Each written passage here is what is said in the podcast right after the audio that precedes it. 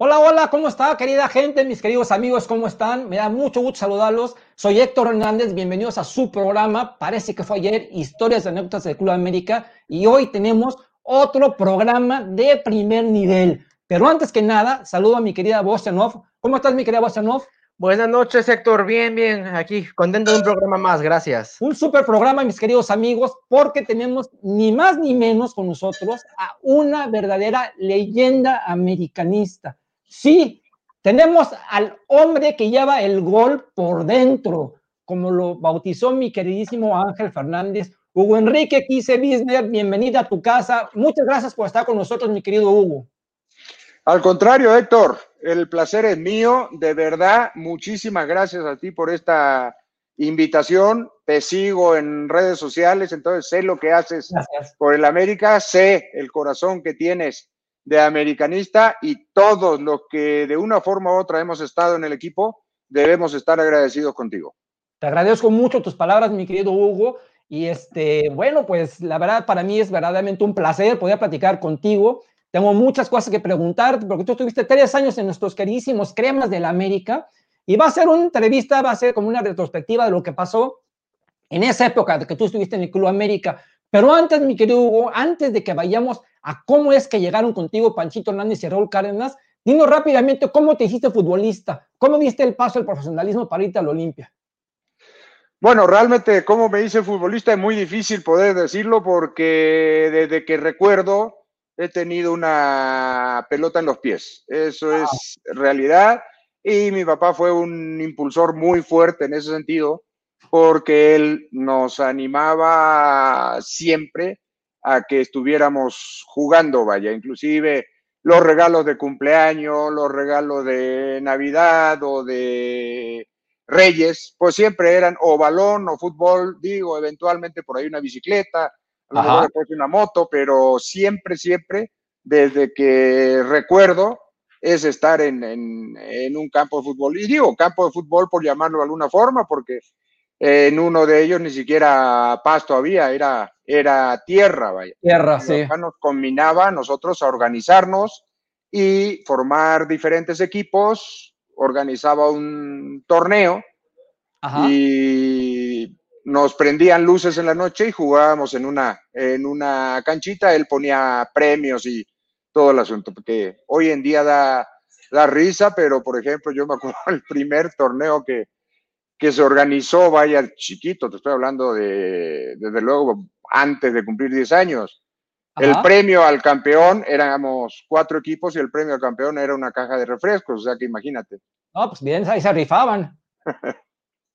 Sí, estuvo, estuvo bueno, la verdad sí, y pues ya, ahí, luego ya por cuestiones de estudio, yo soy de un, como tú bien sabes, de un pueblo muy, muy chiquito, para seguir los estudios, pues fui a hacer la secundaria ya la segunda ciudad del país, secundaria y preparatoria. Sí. Obviamente me inscribí en un equipo ahí local. En ese entonces el fútbol en Paraguay era totalmente regional, vaya, la primera división solamente estaba en Asunción y lo demás por regiones. Entonces ahí estuve jugando, ahí me vio el Olimpia, algún día fueron a verme, lo supimos, vaya, y después de eso ya fueron algunos directivos para tratar de llevarme para allá. Ok, y ahí, y tu primer equipo y tu único equipo en Paraguay fue el Olimpia. El único equipo en Paraguay fue el Olimpia, totalmente de acuerdo contigo. Campeón antes de llegar al Club América con el Olimpia. Sí, yo tuve la, la suerte esa. Yo debuto en Olimpia a los 18 años con, en, el 73. Ajá. Y en el 75 fuimos campeones y yo tuve la fortuna, tenía muy buenos jugadores al lado, tuve la fortuna, inclusive coronando ese campeonato, también el ser campeón de goleo individual. Ah, mira, no me digas. Sí, sí, sí, sí. raro, vaya, porque como mediocampista. Exactamente, eras mediocampista. ¿Cuántos goles anotaste? Anoté, no me acuerdo bien si fueron 13 o 14, porque inclusive yo ya no jugué las últimas dos fechas porque vino la, la transferencia para el América. Ok, ok, y qué bueno que ya que tocas ese tema de que vino la transferencia para el América. Yo no sé si tú sepas, mi querido Hugo, pero tú eres de las personas que fue más visoreada y más visto por mucho, mucho tiempo por los especialistas de Club América. Llámese Panchito Hernández, inclusive Raúl Cárdenas viajó para, para, para buscarte. O, sea, tú le ganaste la carrera a gente como Jacinto Luque, el argentino, como Ortiz, como el mismo Fernando Morena, que todos estaban en el radar de Panchito, y este, finalmente llega Hugo Enrique Quise a la América. Quiero que me platiques cómo es, qué te convencieron, qué te dijeron, y te dijeron, venimos de México, ¿qué es el América? ¿Cómo te dijeron Panchito primero y Cárdenas luego para, para convencerte y llegar al Club América? Mira, yo creo que hay varios factores. Yo antes de llegar a la América, la verdad, la cosa hubo dos opciones de irme a otros equipos. Ahorita te platico completo. Y yo creo que la definición hacia México vino también que así como yo, desde que tengo uso de razón, recuerdo la práctica del fútbol, vaya, también recuerdo que todas las tardes en mi casa se oía música mexicana. Mi papá era adorador de la música mexicana. Ok. Entonces, todas las tardes, tardecita, vaya, ya que terminaba trabajo, empezaba a poner su música. Ajá. Y luego eh, hay un intento de Boca Juniors para llevarme, inclusive me invitaron, fui yo a conocer Boca, todo, todo, y no se pusieron de acuerdo los dos presidentes, yo ya estaba arreglado. No se pusieron de acuerdo, finalmente no se hizo eso. Ok. Luego, cuando llega el América, yo tenía ya firmado un precontrato, por llamarlo de alguna forma, ¿eh? una carta de intención, vaya, con el Zaragoza de España. Ok. Pero llegó el América, a mí me avisa el presidente, me dice, vienen a verte. Y estaba Panchito. Ajá. Unos días después llegó Raúl Cárdenas. Ellos no tuvieron contacto conmigo en ese momento. ¿eh? Okay. Yo conocí realmente a Panchito cuando llegué aquí, pero me hablaron, hubo interés, entonces eh, me invitó a comer el presidente de la Olimpia a su casa, me explicó toda la situación, está esta, este precontrato, así le llamaban, es una carta de intención. ¿Sí? Yo, en junio del 76 yo me iba para España. Ok. Sin embargo, llegó esta oferta y en cuanto me dijo, yo le dije, yo me voy a México. Le dije, me dice, piénsalo bien, no es lo mismo España que México. Le dije, me voy a México, pero así, no quieres hablarlo con tu papá, con tu mamá, con tu familia. No, le dije, no, no, no, ya está decidido. Yo me voy. No hay, no hay problema. ¿Cuál es la razón? Te digo, es muy difícil saber porque en ese entonces Zaragoza, así como pasó, está pasando ahora también, que llegan muchos paraguayos, Zaragoza, llegaba muchos, muchos paraguayos a, jugar allá. Sí. Entonces, pues así, así se definió el asunto y nomás fue urge. Si se hace, sí se hace. Me dice, hablamos ahorita por teléfono, hablamos desde casa del presidente, Hugo está de acuerdo, se va con ustedes. Ya lo saludé ahí telefónicamente a Pancho y me dice, ¿cuándo? Pues, tiene que ser ya. Entonces me dice, bueno, juegas el fin de semana y después de eso te arrancas. Dio la casualidad que ese fin de semana precisamente ya eran jornadas dobles. Sí. Y jugó primero el eterno rival de Olimpia, que, era, que es Cerro Porteño, y perdió su partido. Entonces nosotros dimos la vuelta olímpica antes de jugar nuestro partido. Ok. Y yo hice dos goles más en ese momento, en ese partido, vaya, y con eso aseguré el título de goleo individual también. Y dos días después estaba llegando yo aquí a la Ciudad de México. Oye, ¿y escogiste la América por, porque te, te la tuvo la oferta económica o porque la América, tú, o sea, tú preguntaste, ¿el América qué es? Y te dijeron, es el mejor equipo de México, es el más importante. Porque con, todo, con, todo, respeto para el Zaragoza, pues no es lo mismo el Zaragoza, que es un equipo que sube y baja, que, que el Club América. Correcto, correcto. Estás con toda la razón, vaya. La verdad de las cosas yo sabía algo, sin embargo, cuando ya surgió esto, cuando ya pasó de que estaban allá viendo y todo, yo hablé en ese entonces con Carlos Jara Aguirre, te debes acordar de él. Claro, de Cruz Azul. De Cruz Azul, exactamente. Entonces, él me dijo lo que era realmente el, América, ¿no? Y desde luego que, me interesó muchísimo. Por eso fue la, la reacción tan inmediata así de, me voy, vamos. No, pues, pues, de maravilla. Y llegas a México y fíjate que cuando tú, antes de que tú llegaras a México, ya tu nombre estaba en el radar de todo mundo, porque como te dije, tú habías sido muy buscado y se habías, o sea, ese, esa temporada 75-76 hubo una renovación en el club. Salieron muchos de la 74-75, entonces faltaban ahí un par de este, engranajes que uno fuiste tú, el otro fue Manolo Rojas, pero tú llegas y entonces en tu presentación, inclusive vino el presidente del Olimpia, estuvo todo el mundo en la presentación, recordarás, y cuando tú entraste al Club América, a, los campos de Cuapa y viste que estaba la porra, los presidentes, la, la, la, este, la prensa, ¿qué, qué, sentiste en ese, en ese, momento? ¿Te diste cuenta? ¿Te cayó el 20 a dónde habías llegado? Sí, desde luego, desde luego. Tuve la gran ventaja, probablemente Héctor también, que venía de Olimpia. Olimpia ha sido o era en ese entonces, sigue siendo hoy en día el equipo más importante del país también. Sí. Entonces llegué, no tuve dudas al ver todo lo que se había desplegado aquí, porque además antes de la presentación ya, yo llegué, si mal no recuerdo, cinco, cinco y media de la mañana.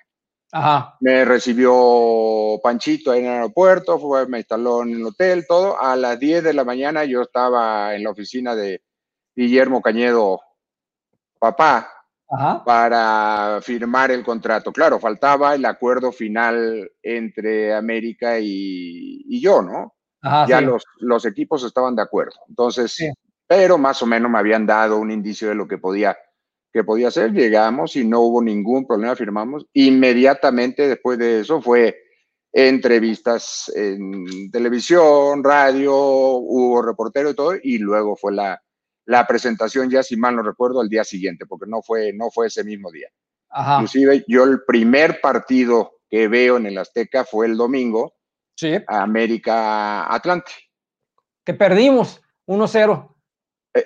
No, no, ganamos. Sí, perdón, tiene razón. Perdimos 1-0 y, Atlante, y Atlante se va a segunda división. Exactamente lo que decir. Después de eso se va. Entonces yo, yo siempre digo que cuando un equipo anda ahí en problemado con la cuestión, hoy en día con el porcentaje o el cociente, como le quieran llamar, pero en ese entonces era directo. Y dice, si, le gana, si le ganas a la América, lo más seguro es que te vayas para segunda división Siempre ah. digo, cuando hay algún equipo así con esos problemas y, y resulta que gana el partido. Entonces viste ese partido y por cierto esta temporada Atlanta nos trajo de hijos porque perdimos 1-0 y la segunda vuelta quedamos 0-0. Pero bueno, viste ese partido contra el Atlante y finalmente empiezas a entrenar, ya, ya, ya eres parte del Club América y finalmente mi querido Hugo, llega el día de tu debut y tú, tú tuviste un debut este, pues, increíble porque debutaste en Navidad. Debutaste en la Navidad de 1975 jugando contra los competidores en el Estadio Azteca.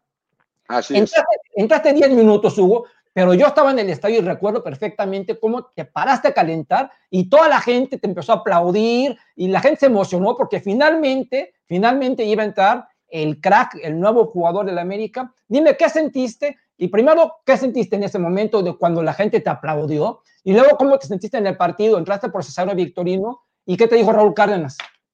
Bueno, la verdad de las cosas es que la, emoción, la impresión primera y grande fue el, ese domingo contra el Atlante que entré a la Azteca y que vi lo que era la Azteca porque la verdad de las cosas es impresionante. Y luego ya ese día fue la primera vez que yo entré a la parte de vestidores. Ajá y honestamente impresiona más todavía porque vas sintiendo todo el murmullo. Y luego ya, digo, cuando juegas algún clásico, algún estadio lleno, sientes cómo se mueve el estadio. Esa es la realidad. Fue, fue mucho lo que significó. Y desde luego era el debut. Para esto debo mencionar también que previo a ese debut, oh, caray, don Pedrito Nájera, a quien mando un saludo. Ajá también me traía, pero, pero en serio, ¿eh? Ajá. Porque me citaba a las 7 de la mañana en la Villa Olímpica. Yo estaba en un hotel en la Nápoles. Ok. Me citaba a las 7 de la mañana. Entrenábamos y llegaba al hotel a las 9 a desayunar y de regreso al entrenamiento porque era la forma en que yo podía acoplarme más rápidamente a la, altura, ¿no? Porque Paraguay, tú sabes, todo, todo es sobre nivel de mar. Claro. Entonces dice, necesitamos que estés a punto rápido, entonces era entrenamientos, pero en serio, en serio. Y obviamente eso ayudó mucho a que yo pudiera debutar ese 25 de diciembre, pero eso era, eso era normal, ¿eh? No se suspendía el campeonato y si tocaba el 25, pues jugabas el 25. A mí me tocó jugar otro 25 de diciembre en, en Monterrey, o sea, pasamos el, el 24 concentrado, vamos. Sí, sí, sí. Dijimos que, quería, que queríamos un, un brindis, o dijeron los más grandecitos, que un brindis por lo menos, si quieren brinden con leche, nos dijeron. Y, No, eh, bueno, Así pasó. así pasaba, sí. Y entonces, ahora, ¿y La impresión sí es? La impresión sí es fuerte. Cuando ya entras a la, a la cancha, Ajá, sí es fuerte. Y además sabía que quedaba poco tiempo. O sea, dices, no puedo fallar porque no voy a tener tiempo de, de recuperar. Y creo que me fue bastante bien y me alentó mucho eso que acabas de mencionar. A mí sí me sorprendió más que cualquier otra cosa la, el apoyo de la gente a la hora de pisar el campo, porque no, realmente no me conocían. O sea, ¿No? sí se había hablado, sí se había dicho, eh, venía yo como campeón de Paraguay, venía como campeón de goleo, eh, en menos de tres años llegó la transferencia para acá, entonces, pero no había hecho absolutamente nada todavía, no había estado un minuto en un campo. Exacto, sí. Entonces, sí, sí, o sea, vamos a decir que, que le caí bien a la gente.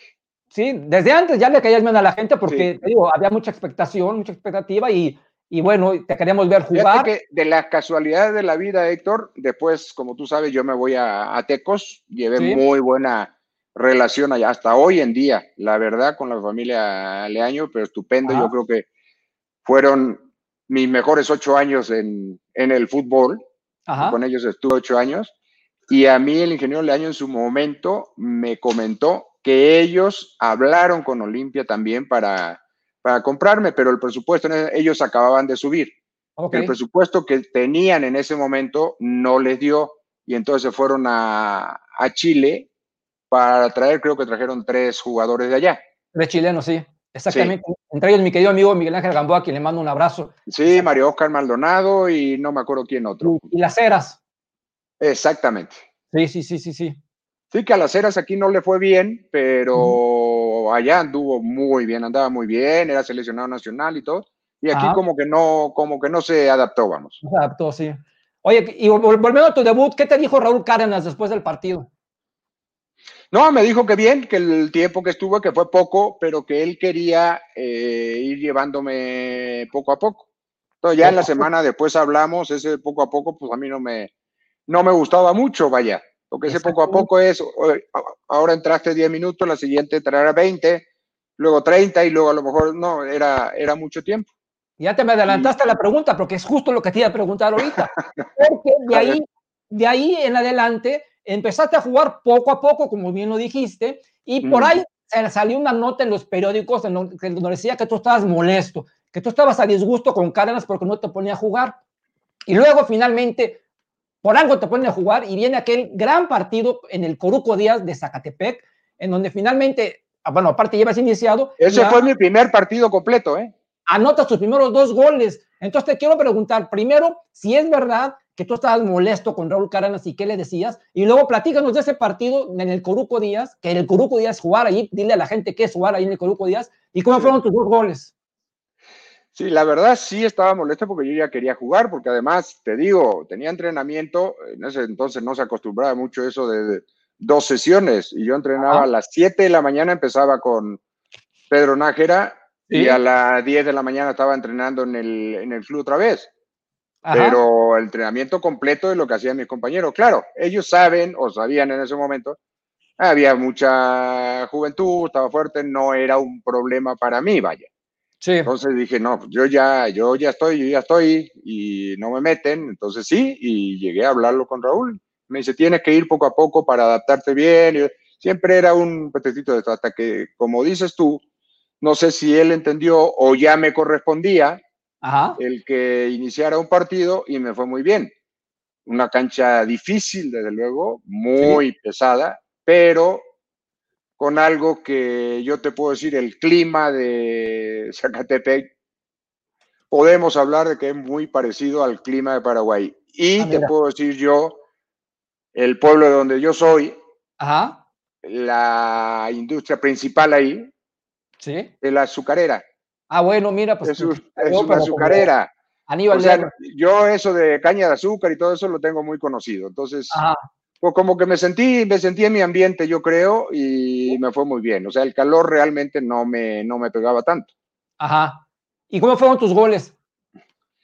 Híjole, de sorpresa te diría yo, porque cuando por primera vez juegas en un equipo todo el partido, pues cuesta, cuesta mucho entrar de lleno. Sin embargo, pues se presentan las oportunidades. Yo creo que en todo hay que tener algo de suerte, hay que ayudarla, porque la suerte sola no, no hace nada pero hay que, hay que tener entrega, hay que tener sacrificio y las cosas tienen que, tienen que caer. Si no salen un partido, saldrán en, el siguiente. Y metiste los dos goles. ¿Y qué te dijeron tus compañeros y qué te dijo Cárdenas después de ese gran partido? No, estaba, estábamos felices porque no era, no era fácil ganar ahí, porque además no. tenía, tenía un muy buen equipo. Además, sí. eso me acuerdo perfectamente. Sí, durante muchos años tuvo muy buen equipo. Sí, sí, sí. Entonces, la verdad de las cosas es que sí, sí estábamos contentos y pues felicitaciones de, todo el mundo. Y obviamente, pues, no es eh, el logro de un hombre el que te va a hacer un equipo. Entonces, pues para conseguir yo dos goles, pues tuvieron que ayudar todos los compañeros también. Y en otro momento, pues ayudo yo y el que hace el gol es el otro, vaya, pero sí, vinimos muy contentos de ese partido, la verdad, y yo más, más que ninguno de los dos razones. Los dos goles y además titular primer partido.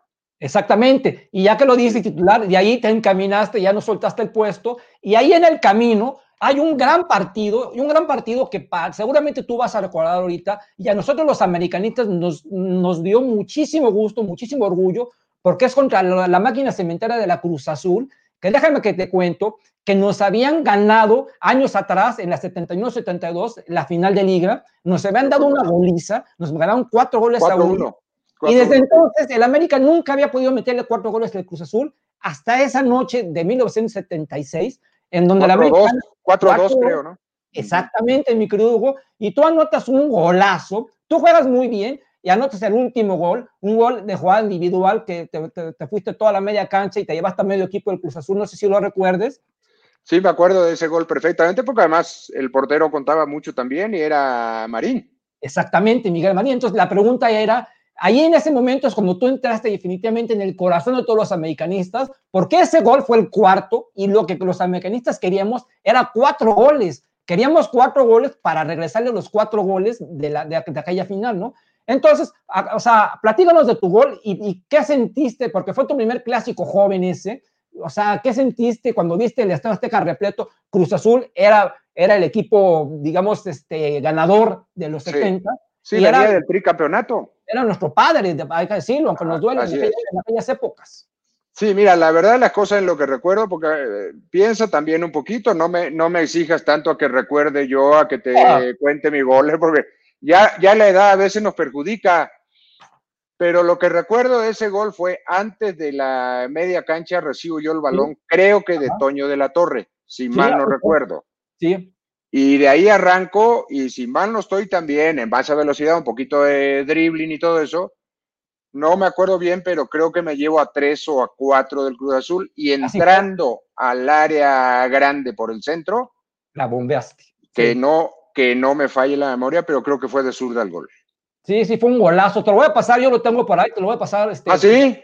Sí, sí, por supuesto. Es, lo que hablamos un ratito, sí. Es un golazo, ese es el gol que más me ha gustado que tú has hecho. Hay otro, hay otro, Héctor, que a mí me, me encanta, y es contra Cruz Azul también. No me acuerdo de qué año fue, de tiro libre. Claro, también, ese, ese gol te lo iba a tocar al rato, sí, no, ese, ese gol en las 76-77 casi le vuelan las manos a Marín. Exactamente, exacto. Ese es el otro que recuerdo yo de bien vaya contra Cruz Azul.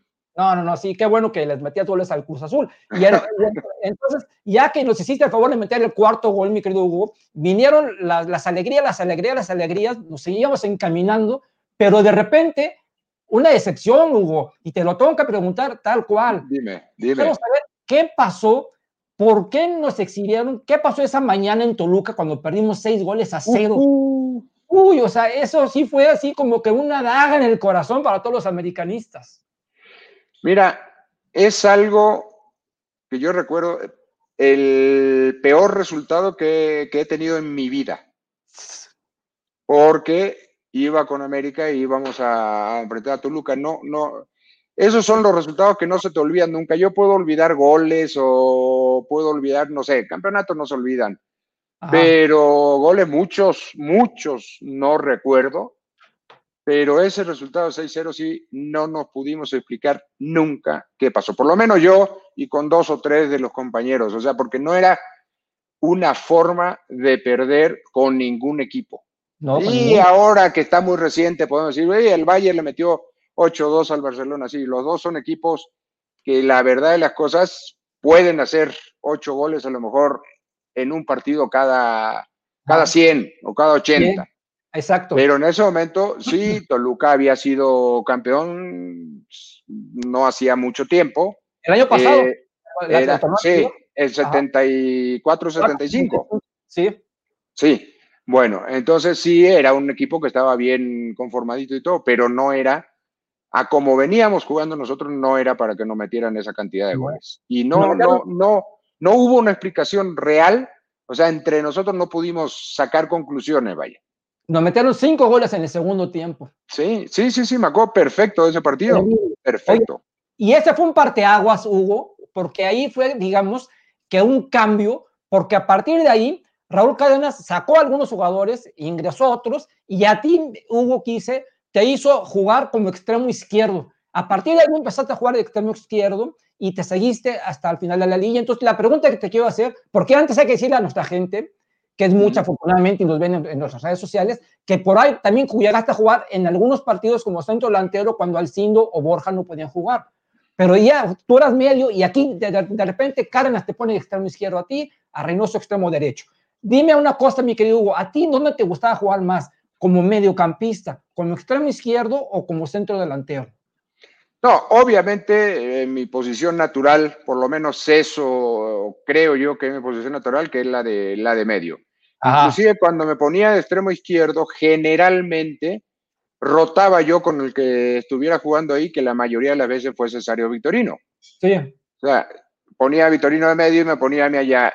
Hubieron otros partidos en que ponía a Victorino como extremo izquierdo y yo en el medio. Y, es, y el centro delantero es más difícil todavía, por lo menos para mí, porque primero tienes poco contacto con el balón. Si estás acostumbrado a tocar el balón X cantidad de veces, y si estás de centro delantero, eh, tocas menos de la mitad de lo que normalmente tienes el balón en, en los pies, vaya, pues obviamente pierdes, pierdes ese, ese encanto y no gusta, honestamente no, a mí no me gustaba, claro, eran necesidades del equipo.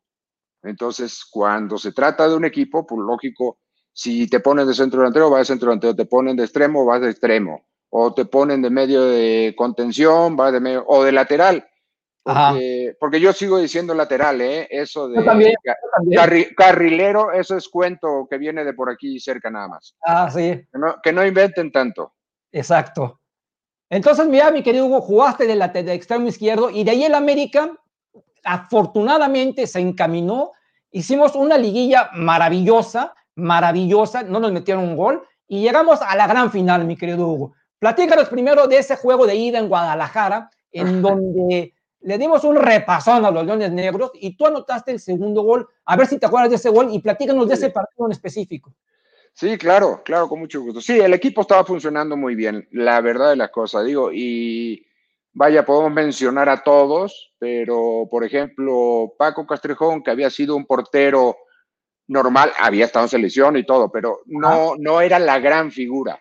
Y en ese momento él empezó, ahora, se lo merecía porque trabajaba Paco, él era muy propenso a engordar y no vean lo que trabaja. Yo creo que en ese tiempo el que más trabajaba del equipo era Paco Castregón, anduvo fenomenal. Sí. Luego en defensa todos anduvimos muy bien.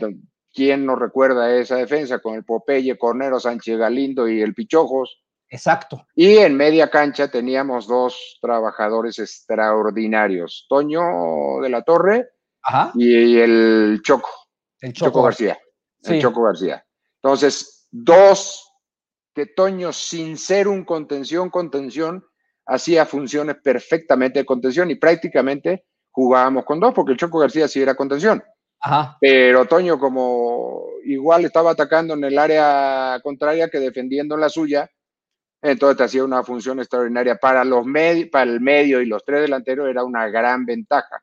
Sí. el que jugaba de enlace, vaya, lo que conocemos como el 10 o el interior izquierdo, ese tenía una gran ventaja con estos dos ahí a media cancha. Y adelante, pues ya, ya mencionaste.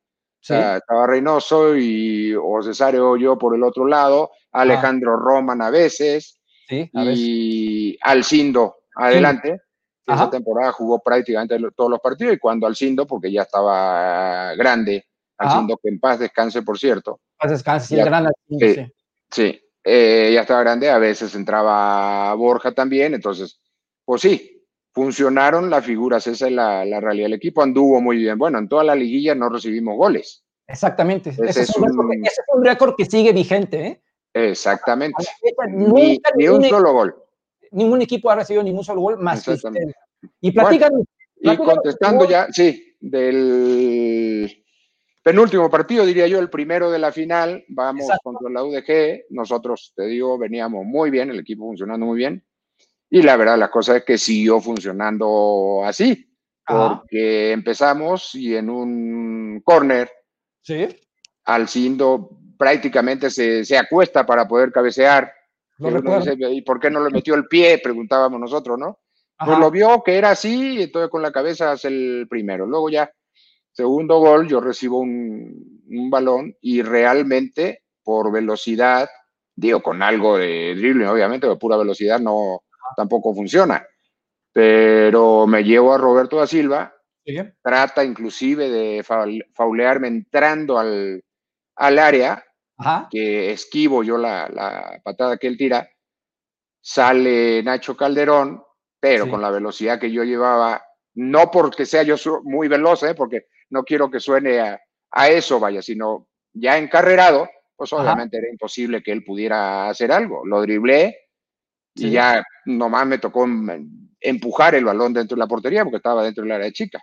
Exactamente, sí. Es más, recuerdo que antes, eh, ni siquiera viste la portería y ya te, fuiste celebrando. sí, claro. No, no, no. Ya digo, a ver, no me sigue ya nadie, no, no hay nadie que pueda hacer nada, ya, ya no me quedé a esperar, vaya. Sí, sí, exacto. De ahí empezaste a correr. La, empujo y sigo, sigo la carrera. Y luego vino aquella obra de arte de Reynoso, del maestro Reynoso, que le mando un saludo también. el tercer gol, igual, saludo, Carlos. Y a cobrar, ¿verdad? Y luego, y llegamos al partido de vuelta, mi querido Hugo, donde tú también eres fundamental. Platícanos de ese partido, Hugo. Platícanos de tu gol. Yo tengo una pregunta que siempre te le he querido hacer. ¿Se pusieron de acuerdo el maestro Enoso y tú para ver quién cobraba el tiro libre? ¿Y qué sentiste tú cuando viste que el balón superaba a Nacho Calderón y era gol? Bueno, la verdad de las cosas, siempre hablábamos, éramos los dos tiradores que tenía el equipo, entonces hablábamos antes y esa vez no, no fue la excepción, ¿no? Ah. Hablamos dijimos, vamos, yo voy en esta, como el día después ya Interamericana contra Boca, que él hace el, el, gol del gane, igual me dice, déjame, déjame esta porque la voy a meter, la voy a meter. O sea, hay momentos en que un futbolista siente que es la suya, a lo mejor no sale, sí. pero siente que es la suya. Y, ah, y así pasa, o sea, esto es real, vaya. Ah, ok. Como te sientas en ese momento y dices, voy yo, vas tú o o quién va, punto. Y acabó, no, no, no hay que hablar mucho de ese tipo de situaciones. Ahora, cuando ya vi que rebasó la barrera y veo la dirección que llega, también te pones a pensar y dices, no puede llegar, no puede alcanzarla, no, no, no, no. Y cuando vi que entró, ahí sí ya fue el colmo, porque la verdad la cosa sí, estaba complicadón a pesar del 3-0. Ajá en cualquier momento te, te, meten un gol y si por ahí cae un segundo, pues, los nervios pueden, pueden jugar un papel importante también. Sin embargo, con ese gol, pues ya realmente ahí creo que se acabó la posibilidad de, de la UDG y fue un, un, gol muy bonito. Yo lo recuerdo como de los mejores goles de mi vida. Claro, golazo, o sea, y aparte, ¿sentiste cómo estalló la Azteca? Sí, claro, claro. Claro, a lo mejor lo sentí después ya en el, en el momento en que veo la repetición o algo, porque en ese momento yo creo que, yo siempre he dicho cuando me preguntan, ¿y qué sentiste cuando hiciste ese gol? Pues la verdad de las cosas es que yo creo que no hay palabras para poder describir el hacer un gol. Imagínate cuando es en una final. Sí, o sea, nos diste el o sea, obviamente corres, o por lo menos, porque hoy en día hay mucho festejo, bailan y se agachan, y hacen no sé cuántas cosas, pero en ese momento los festejos normales era salir corriendo, vaya, no, no estaba pensado, vamos. Oye, ya que hablas del festejo, y es algo que yo siempre tuve la duda, saliste festejando a la banca y todo el ah. mundo llegó a abrazarte y don Raúl Cárdenas, que en paz descanse, se puso como loco y agarró a Atena y agarró a Narciso y bueno, cuando empujar y los regresó. ¿Qué onda? ¿Qué le pasó a don Raúl? ¿Por qué hizo eso? ¿Te les explicó algo? ¿Qué onda? Porque, no, no, yo creo que era, vaya, son reacciones que no, no sabes cómo van a venir o cómo van a llegar, esa es la realidad, o sea, de repente, no sé, uno festejando un gol, vas corriendo y viene un compañero y lo esquivas, y a lo mejor en otro momento le brincas encima, o sea, ah. no sabes, no sabes de las reacciones. Yo si mal no recuerdo en ese gol, creo que el primero que llegó conmigo fue Cornero. Sí, exacto. O fue en el de Guadalajara o aquí en, en, este, en este, en este. Y dices, como si fue un tiro libre, Cornero de defensa. Dice, bueno, pues así pasa igual otros compañeros salieron a, gritar por su lado y luego ya venían. ¿Sí? pero no sé, las reacciones que pueda provocar el hecho de hacer un gol es, yo te diría que disimula, actúas de acuerdo al, momento que estés viviendo. Exactamente, mi querido. Ya fueron campeones, luego vino el campeón de campeones, le ganaron a, los Tigres dos goles a cero. Te fuiste de vacaciones a Paraguay como campeón regresaste a jugar ya a las 76-77 y te encontraste con la novedad de que ahora Raúl Cárdenas te iba a utilizar ya como medio para el inicio de la temporada. ¿Te dio alguna explicación de que te va a decir, Hugo, ya eres medio de nuevo, ya no eres extremo izquierdo? ¿O, qué pasó? No, no, realmente ese tipo de cosas no, no se habla mucho. No sé si hoy en día se acostumbre más. Pero la realidad de las cosas es que nomás te dice, bueno, vas como medio, y te empieza a explicar lo que quiere que hagas, las funciones que debas de cumplir y a quién buscar. A lo mejor hay cosas que hay que mencionar. Bueno, eh, tu extremo derecho, no sé, por mencionar alguno. Es Cristóbal, es rápido, ponle balones adelante. O si él viene a buscarlo, dale, porque dribla bien. No sé qué. Eh, Roman, tienes que poner, Alejandro Roman, tienes que ponerle los balones adelante. No sé, el centro delantero puedes buscar hacer paredes. O sea, te dan como tips para que puedas, puedas ir actuando puedas hacer mejor tu trabajo. En muchos casos, pues algunos los conoces tú y otros, pues te lo suman, porque restar no resta nunca. ¿Y tú feliz de que estabas de nuevo en, la media cancha? Sí, claro, claro, pues eso es lo que yo quería, obviamente. Entonces, sí, estaba contentísimo, esa es la, la verdad. Y sin embargo, mi querido Hugo, esa, esa, esa temporada te costó, te costó un poco la 76-77, porque ya la gente te conocía, ya los rivales te conocían y te pegaban mucho, y de, por ahí tuviste como una baja de juego, y luego inclusive tuviste un problema con el árbitro en paz descanse, Jorge Alberto Leanza, que te suspendieron por ahí, y por ahí entonces vino así como un desacuerdo con Raúl Cárdenas, luego viniste, volviste de tu suspensión, y es cuando le anotas ese golazo a Marín del que vamos a hablar, pero platícanos, o sea, ¿por, por qué tuvo, hubo esa pequeña baja de juego en la 76-77? Yo creo que tienes razón en lo que mencionas, Héctor. Ya cambia el panorama también, ya las instrucciones para los contrarios también son diferentes, te empiezan a cuidar más, te dan más pataditas, ¿por qué no decirlo también? Y hay cantidad de cosas que pasan dentro de una cancha y que ahí, que ahí se quedan, ¿no? Es un proceso nuevo en principio la adaptación fue a la cuestión de la altura y al equipo, obviamente. Ya, no sé, un año después tienes que pensar que hay otros factores a los que tienes que adaptarte también. Y todo eso influye de luego. Y en ese proceso, precisamente, viene aquel lío con Jorge Alberto Leanza. Que la verdad de las cosas, y como no estás bien, yo fallo un remate, esa es la, la realidad falló un remate y entonces, pero después del remate hay una especie de manos y manos, no me acuerdo, que no marca él. Entonces voy como para encararlo un poquito y él viene hacia mí también, porque inclusive en ese tiempo existía el careo en la federación, ¿eh? nos citaron a los dos. Ok. Y antes de entrar me dijo, yo sé que fue accidental, Hugo, me dijo. Ajá, hubo un choque, ¿no? ¿Eh? Un, choque, tuvimos un choque, sí.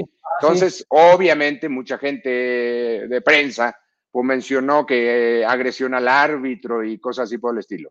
Que obviamente no, no era la intención nunca. O sea, para, para que se sepa un poquito, y por qué te digo yo que no, no, no iba a ser nunca una agresión al árbitro, porque mi papá fue árbitro.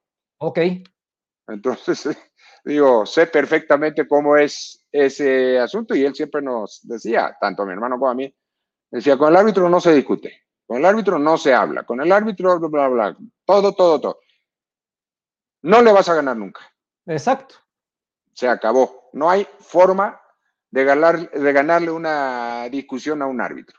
Entonces, ¿para qué?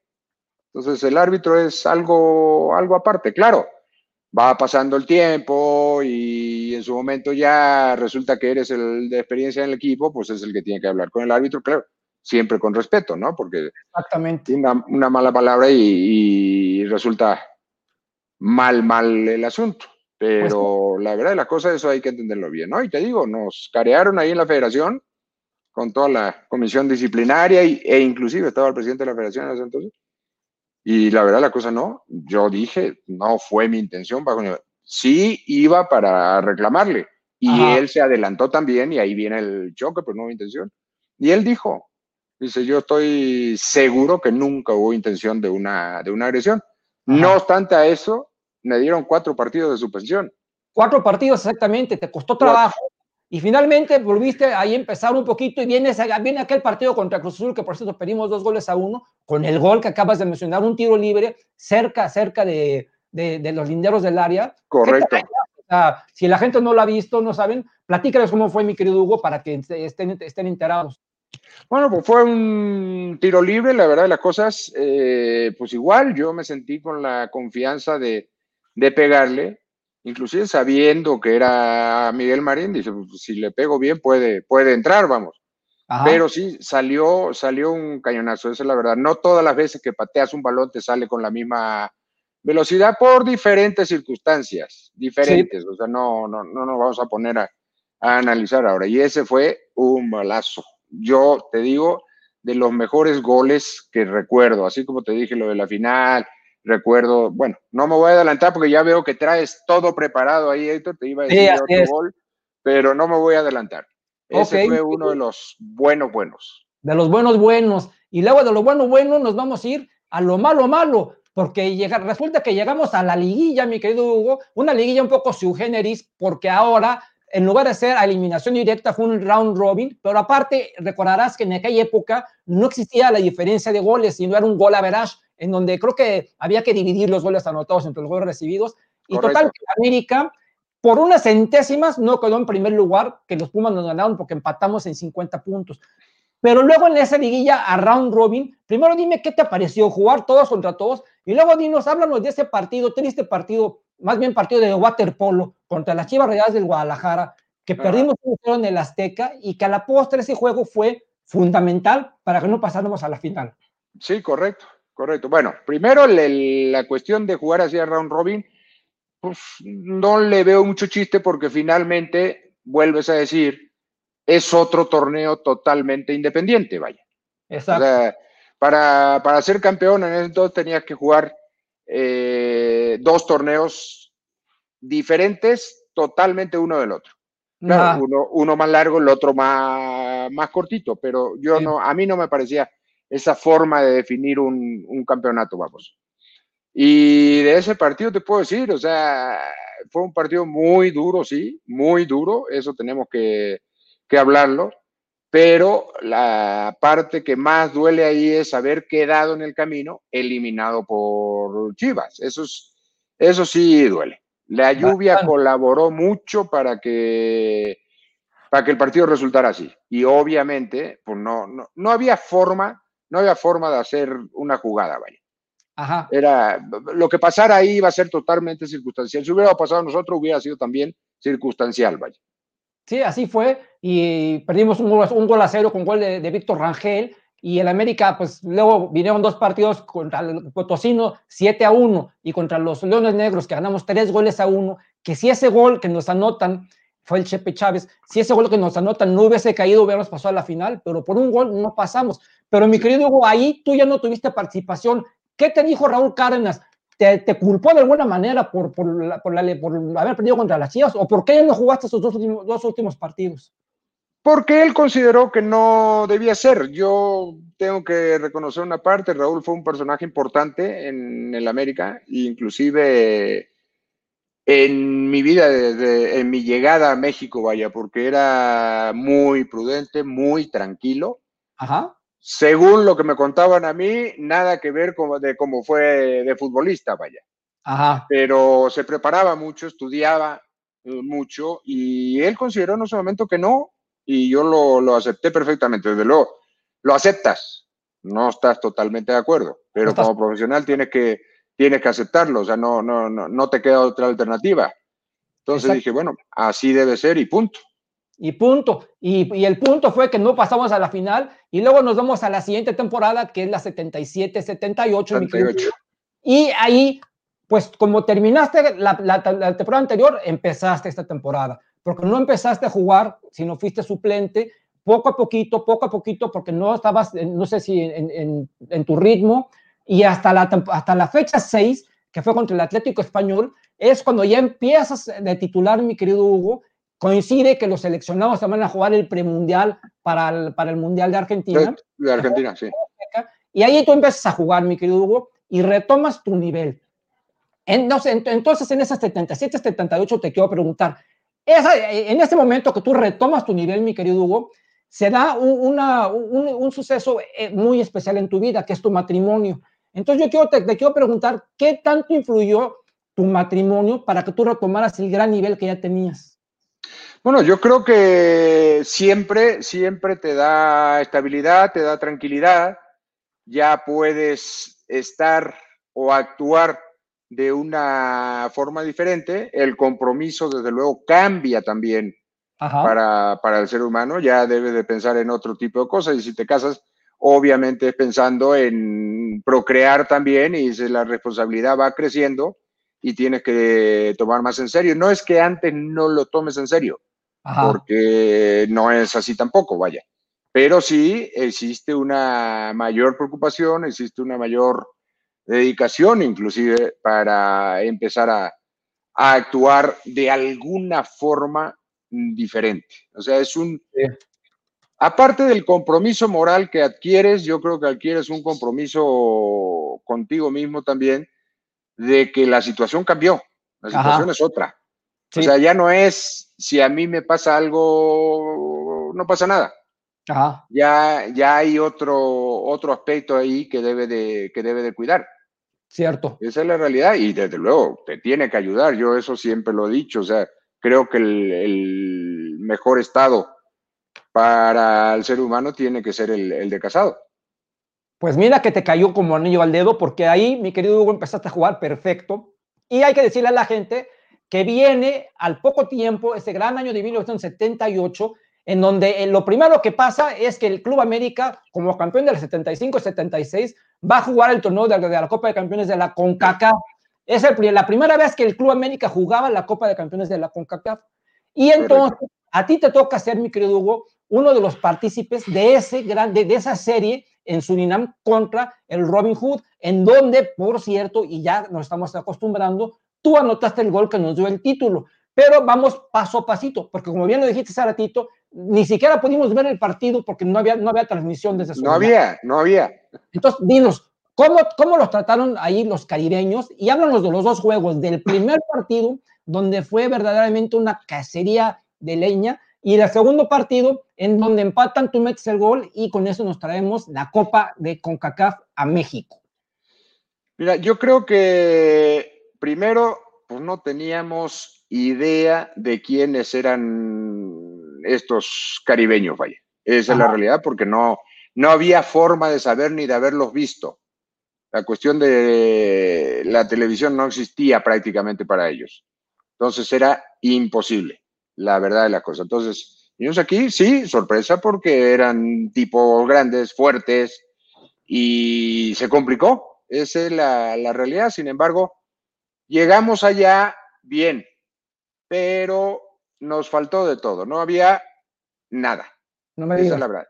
Todo programado, vaya, todo programado. O sea, querías, no sé, no, no, no se me ocurre ahora algo, Héctor, que pueda decir, eh, no sé, salir a dar la vuelta. No, no puedes.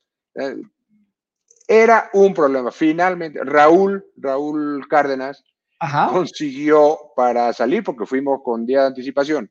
Sí. Consiguió una camioneta, una tipo, tipo combi, vaya, y nos subió a todos, o a casi todos, ahí vamos a dar una vuelta. Esa es la realidad.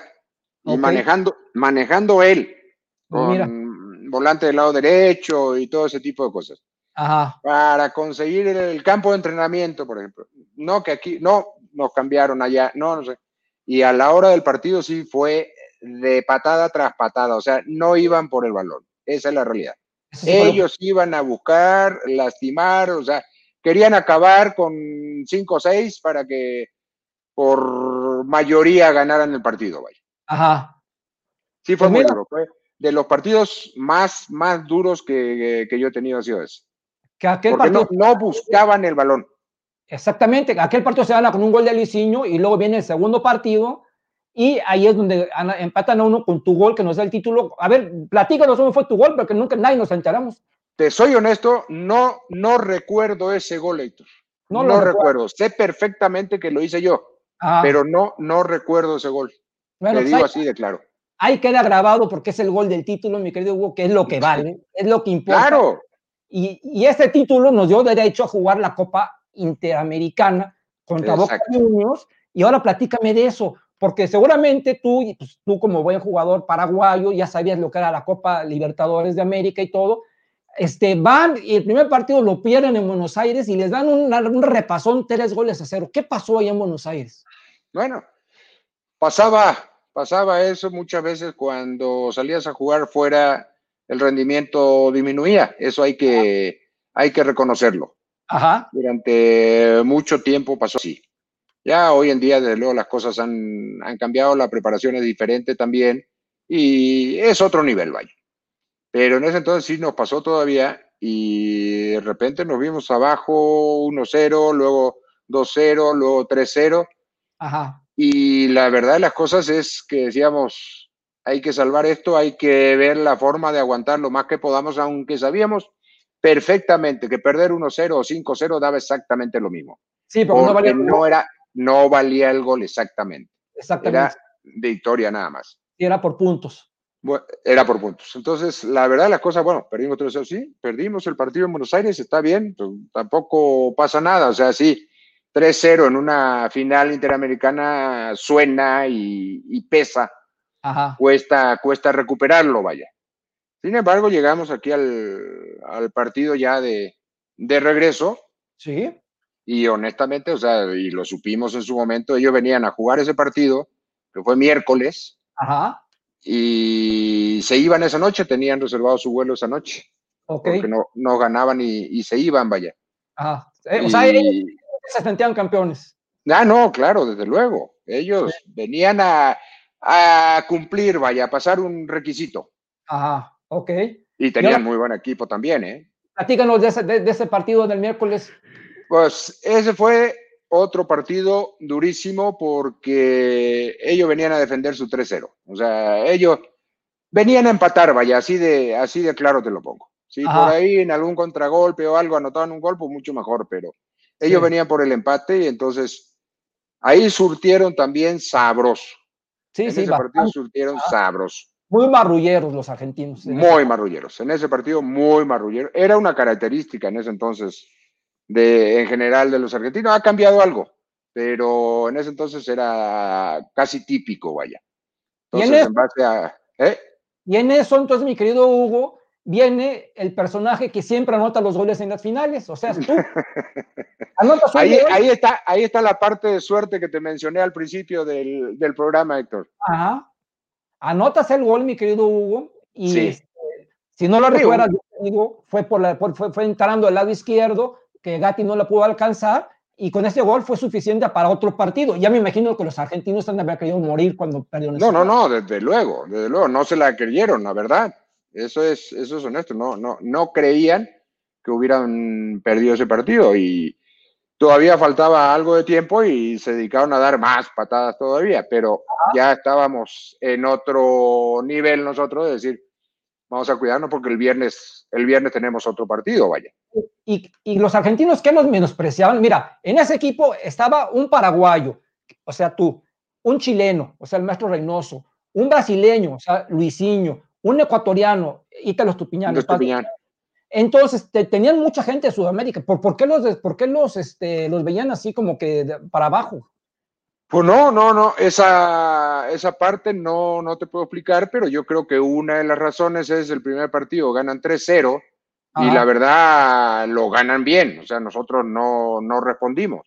Y aquí se encontraron un equipo, un equipo diferente, porque si nos ponemos a analizar el partido que se jugó allá y luego el partido aquí en México, pues obviamente, obviamente hay una diferencia tremenda, fundamentalmente fundamentalmente en nosotros, o sea, no tanto en ellos, en nosotros. Una diferencia grande entre los dos equipos y los dos equipos con, con los mismos hombres.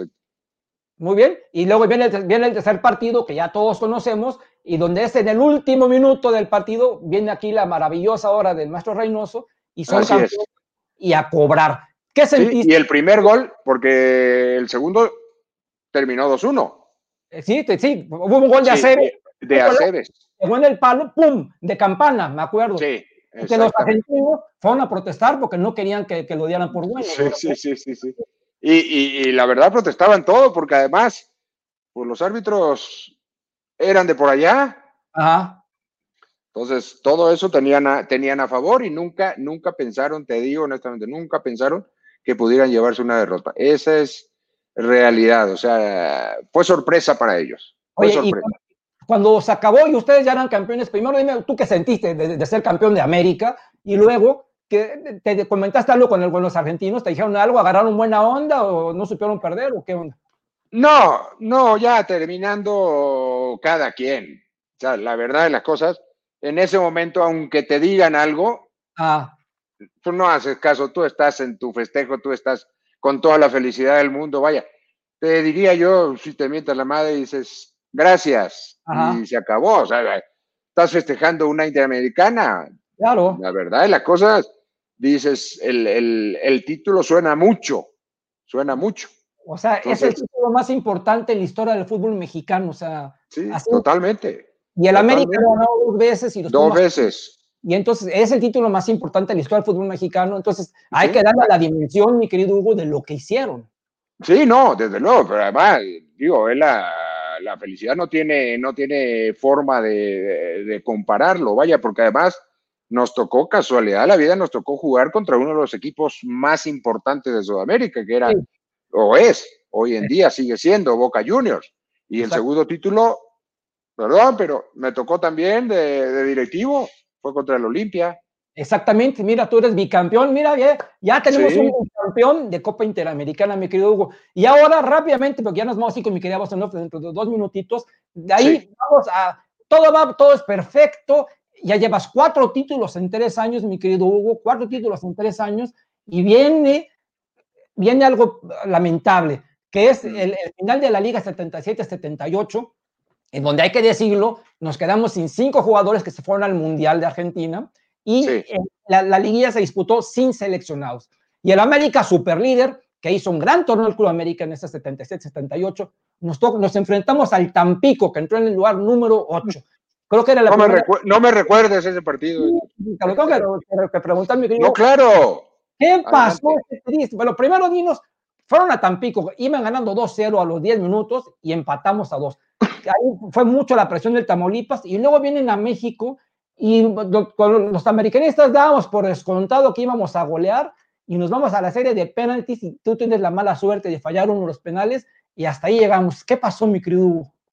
Eso, exactamente, volvemos a lo mismo. Allá íbamos 2-0, nos empatan. A ver, hay algo que no podemos olvidar en ningún momento. Yo creo que eso actúa en el deporte, específicamente en el fútbol, en la vida diaria, en todo lo que hagas, el aspecto mental.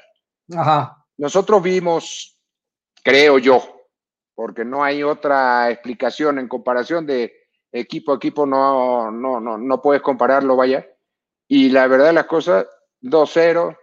Eh, seguramente, porque muchas veces el subconsciente traiciona también y empiezas a confiarte más y resulta que te, te sacan el partido, te empatan el partido, vaya. Y llegamos aquí, no, pues en el Azteca, ¿cómo, cómo no le vamos a ganar al Tampico? Ajá. Un poquito lo que hablamos antes de que pasó con Boca y nosotros. Sí. Nos ganaron allá 3-0, vinieron aquí a, a, pasearse, entre comillas, vaya. Agrandados. Agrandados. Y a nosotros yo creo que algo de eso nos sucedió también y tuvimos que llegar a la, a la instancia de los penales. Y no me acuerdo quién fue otro, pero, pero fallamos dos o tres. No, fallaste tú y falló este, mi querido Ítalo Estupiñán en paz descanse. Ítalo, Ítalo, Ítalo, uh -huh. exactamente. Entonces dice, a ver, ¿cómo, cómo fallas eso? Bueno, te digo, no falla penales el que no lo tira. Esa es, esa es realidad. Digo, Ajá. acabamos de ver tristemente, tristemente, fallar a Raúl Jiménez, que yo decía, es el mejor tirador de penales que yo he visto en mi vida. Ajá, sí, lamentablemente falló el y más lamenta y, ¿Y en qué momento? Bueno, el segundo más importante, el primero fue en la final contra Cruz Azul. Sí. Este sí, pero, sí lo... pero allá, allá me refiero, o sea, y era sí. en el poco tiempo que llevaba, en poco tiempo de haber llegado, ah. ya era el tirador de penales allá. Exacto. O sea, se impone, Raúl es un tipo con carácter, con sí. fuerza y con mucha mentalidad, definitivamente. Definitivamente, jugadorazo, jugadorazo. Las condiciones que tiene son excepcionales, uh -huh. definitivamente. Entonces, dice, bueno, falló en el momento, bueno, pues así pasó, o sea, pasa, son cosas, yo siempre he dicho, las cosas están escritas, desde luego. Ahora, el ser humano hace que sucedan o no sucedan. Sí. ¿Se acabó? Así es. No hay, no hay una, una razón, vaya, imagínate, fallo de penal en aquel entonces, 78, después de eso toda mi carrera fui, fui tirador de penales todavía. No, y aparte ya los habías tirado y habías metido la mayoría con la Club América. Claro. Pregunto, hablando de penales, te pregunto, ¿ese penal te costó salir del América? No, no, no, no, no fue ese penal. Ya había ahí algunos rollitos y de repente llegó una oferta de Tecos. Ajá. Y sí, sí me interesó. Yo no, tuve algunos roces, te soy honesto. No voy a especificar, Ajá. pero sí tuve algunos problemillas. ¿Sí? Entonces dije, llegó la oferta de Teco, me avisaron, dije, Ajá. me voy. Ok. Oye, que piénsalo bien. Y, sí, ya, ya lo pensé, ya lo pensé. O sea, inclusive don Guillermo me dijo, mira, te hablo a tu casa a las seis de la tarde, porque esta fue una llamada al club. Ajá. Y te hablo a las seis de la tarde, ve, háblalo con tu esposa y de acuerdo, no, le dije, me voy, o sea, punto. Ok. O sea, hasta ahí, hasta ahí llegué. Y me fui, me fui. Y la verdad, las cosas, yo digo, no, la única parte que me falta, dije, si hubiera estado poco más de tiempo en América, hubiera sido mucho mejor para mí como carrera. Vaya. Ajá. Pero bueno, pasaron cosas, lo que decíamos antes, Héctor. Uh, las cosas están escritas, por algo suceden. Pues sí, por algo pasan las tenía, cosas. Tenía que ser así, punto. Tenía que ser así. Te fuiste a los Tecos, en donde eres el máximo goleador en la historia de los Tecos. Eres un personaje, mi querido Enrique Quise. Luego regresaste al Club América como directivo. Volviste a ser campeón ahora de, de Copa, de, de Copa este, Interamericana y de CONCACAF. Y bueno, pues mi querido Hugo Enrique Quise, vamos a pasar ahora con mi querida Bossenhoff para ver qué dice toda la gente que te quiere hacer muchas preguntas, porque estoy claro seguro que, sí. que te van a, a, preguntar varias, varias cosas. Con mucho gusto. Va, empezamos y pues antes que nada, eh, saluda a toda la gente que nos está viendo en toda la República y parte también del continente americano. Gracias, gracias por vernos. Eh, manda fuerte abrazo a don Enrique Quise por parte de Mariano Fregoso Ruiz. Muchas gracias, igualmente un saludo. ¿eh? Eh, una pregunta de parte de Edwin Fierro. ¿Por qué cree que existen más extranjeros mediocres que buenos hoy en la Liga MX? Bueno, yo creo que la, los tiempos han cambiado mucho también y muchas veces el factor económico es también preponderante. A veces por la falta de jugadores pues buscan donde sea para poder eh, aumentar una, un plantel y sucede, no debería de ser, porque el que llega de afuera se supone debe rendir por lo menos igual que el que es local. Perfecto. Raúl Aguilar eh, te pregunta quién era tu ídolo en Paraguay. Bueno, yo tuve varios, varios allá. Uno de ellos, bueno, voy a mencionar y hago la aclaración. Uno de ellos fue Benicio Ferreira, se llamaba, un jugaba igual de 10 y de 9. Luego Versa, otro jugador de Olimpia, al que yo suplo, vaya, él se va a España y yo llego al primer equipo, ya andaba en fuerzas básicas. Y otro que para mí es de los mejores jugadores que ha dado Paraguay es Saturnino Arrúa. todos estos personajes son mayores que yo y ellos eran los que yo admiraba mucho. Ok. Pero siempre de la misma posición, ¿eh? Ah, ok, mediocampistas todos. Sí. Esta pregunta de José Hernández, que creo que le acabas de responder también. Eh, ¿Te hubiera gustado estar más años en el Club América? Sí, la verdad sí. Después de ya. O sea, en el momento aquel, en el momento aquel dije, me voy, me voy. Y, pero sí, me hubiera gustado estar un, poco, un poco más de tiempo. Y José Luis Vaz quiere saber por qué te fuiste a los Tecos. Bueno, lo acabo de mencionar también, José Luis, eh, algunos problemillas por ahí que nunca lo, he dicho ni, ni, lo diré nunca y pues tomé la decisión de irme, vino la oferta, obviamente, no es me voy, me voy porque me voy, o sea, tiene que haber alguna, alguna oferta por ahí, y entonces tomé la decisión. Ok. Roberto Álvarez pregunta cuál cómo era tu relación con Carlos Reynoso. Muy buena, el tiempo que fuimos compañeros, muy buena. No tuvimos problema alguno, inclusive después nos alcanzamos a, a ver y sin problema alguno. Robin Martín, Verte celebrar los goles con la euforia con lo que hacías nos hace sentir que llegaste a sentir mucho por esta playera. ¿Qué te llevó a sentir tantas cosas por los colores? Pues mira, yo te podría decir que para empezar no existía tanto cambio en esa época y la playera que vistieras la defendías con todo. Eso ha sido siempre vaya ha sido característica en el caso mío muy, muy especialmente. O sea, para mí, pues Olimpia, América y Teco son tres equipos que, que querré siempre, lo llevo en el corazón. Estoy agradecido con todos ellos. Olimpia por haberme dado la oportunidad en Paraguay, América porque fue el que me trajo a México. Aquí llegué, me casé, nacieron mis hijas, vivo aquí iba a decir, si no me echan, no me iré nunca, pero no me pueden echar. Tengo cuatro anclas y soy mexicano desde hace muchos años. Muy bien. Muy bien, muy bien. Eh, la pregunta es de Roberto Álvarez. Desde que llegaste, ¿cuánto tiempo pasó para que debutaras? Pues para debutar pasaron 21 días, que fue la, lo que mencionó Héctor hace un momento aquel partido que entré en el Azteca, que fue 25 de diciembre. Es más, si mal no recuerdo, fue Unión de Curtidores el rival. Exactamente. Javier de Gante, ¿qué siente Hugo Quise ahora por el América y qué piensa de Miguel Herrera como entrenador? Mira, lo que siento por el América lo sentí desde siempre. O sea, es un cariño enorme. A mí el tiempo que estuve como jugador me trataba muy bien salí, repito, por algunos problemillas, inclusive cuando me retiro, el América es el que me busca otra vez, los directivos del América, y regreso, regreso ya como directivo y estuve cinco años como vicepresidente del equipo. Entonces es, grande el cariño, el amor. Bueno, te puedo decir, mi familia completa es americanista, o sea, mis hijas estaban chiquitas cuando, cuando, no, eh, si no, no vivirían en mi casa. El tiempo, ese, ah, el tiempo aquel, digo, la verdad de las cosas. ¿Y cuál fue la segunda pregunta? ¿La segunda pregunta? Uh, no más era una. Ah, bueno, otra.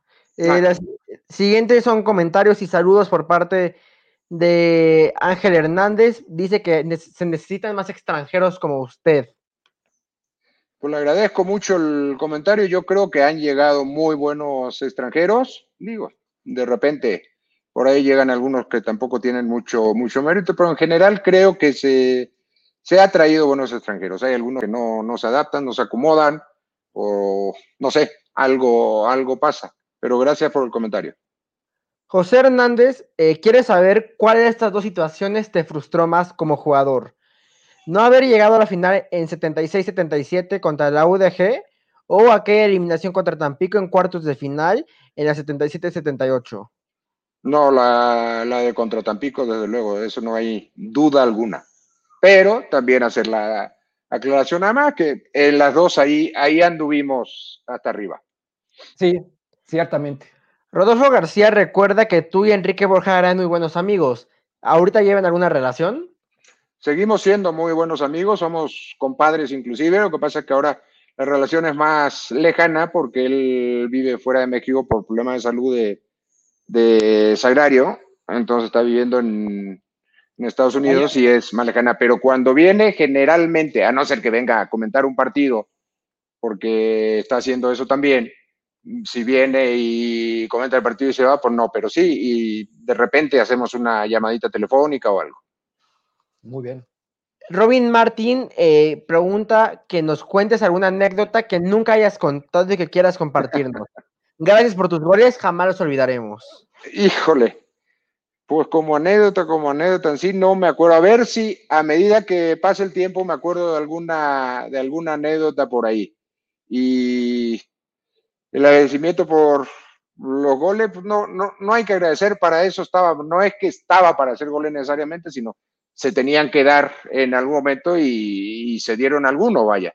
Pero por mantenerlo en la memoria, eso sí me da mucho gusto. Es algo, y aprovecho, ¿eh? es algo que hoy en día me da mucho, mucho gusto. De repente cuando alguien se acuerda y dice, bueno, si yo me retiré hace 33 años, ¿Cómo se acuerdan la gente todavía? Y sí hay gente que me recuerda y así como me dijo Héctor ahora, me acuerdo de ese gol, bla, bla, fue así, así, así. Digo, bueno, eso, eso sí es tener memoria. Bueno, sí, ¿eh? Ricardo Carvajal, ¿cuál es tu momento más especial con la playera del América? Mira, es difícil poder elegir uno. Si elige por importancia, me tengo que ir por la Interamericana. Pero si eliges por el primer logro, pues me voy por la del campeonato. Además, tiene, así como dijo Víctor, en el primer partido de la Interamericana hago yo el gol que provoca el tercero. O sea, significó mucho ese gol. Pero en el otro, anoto en Guadalajara y anoto en el Estadio Azteca. Entonces, sí es difícil, pero son, pues yo te puedo decir los dos momentos más importantes. Muy bien. Muy bien. Y eh, la última pregunta, por aquí la tenía. Aquí está. Eh, Jalari Pozos señala que lo que más le frustró fue aquella eliminación con el Tampico. ¿Consideras que la Jaime Brava era una piedra en el zapato para el América? Históricamente, cada que iban al sur de Tamaulipas no, no nos iba bien. Leo de antes. Y tiene razón, ¿eh?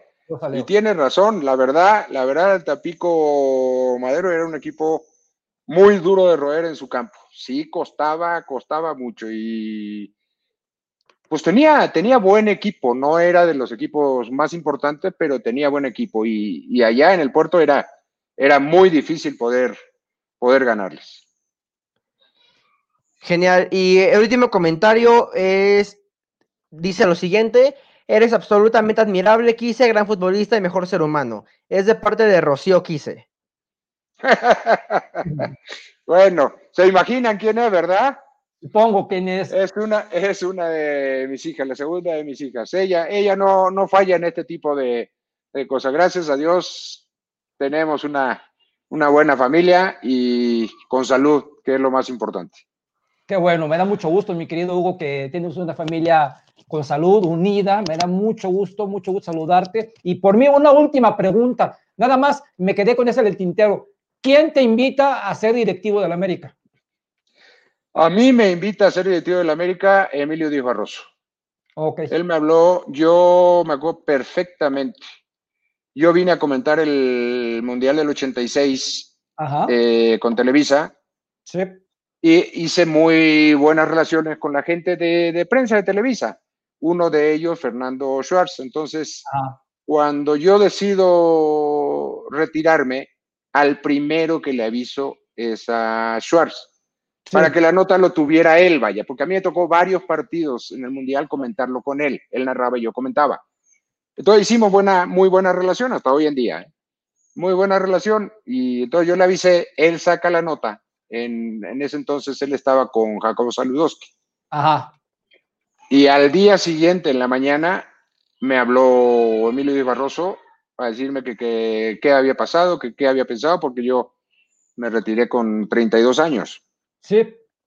Y ya, le expliqué más o menos y me dice, ¿qué vas a hacer? No sé todavía. Voy a, estoy analizando cosas. Me dijo, te pido un favor, ¿qué vas a hacer? Justo venía Semana Santa y Pascua, entonces le dije, voy a ir con mi familia a alguna playa a descansar. Bueno, terminando eso, ¿te puedes venir a México? Sí. Vine a hablar con él y la verdad las cosas, muy, muy, muy bien. Y pues fue él, fue él el que me abrió las puertas de nuevo ahí en la empresa. ¿Y fue en la 88-89 o la 87-88? 87.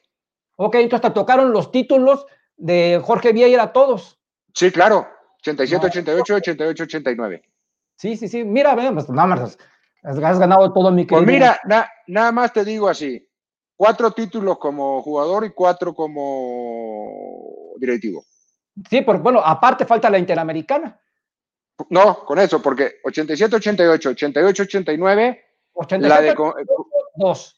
88, 89, 2. Más, la, más la CONCACAF y la Interamericana. La claro, ¿Sí? cuatro. No, pues, pero a ver, llegaste en 87, 88.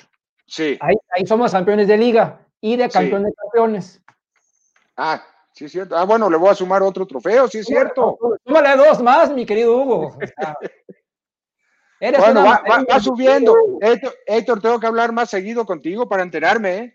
Vamos a hablar más seguido, mi querido Hugo. Sí, vamos a poner al día. Te agradezco muchísimo, mi querido Hugo Enrique Quise Business, que hayas compartido con nosotros, con, con la gente, con nuestra gente extraordinaria de Realidad Americanista, tanto en Facebook como en YouTube, en Periscope y en Instagram. Gracias, mi querido Hugo. Espero que luego tengamos la oportunidad de, de echarnos otra plática, porque la verdad nos podemos pasar las horas platicando contigo.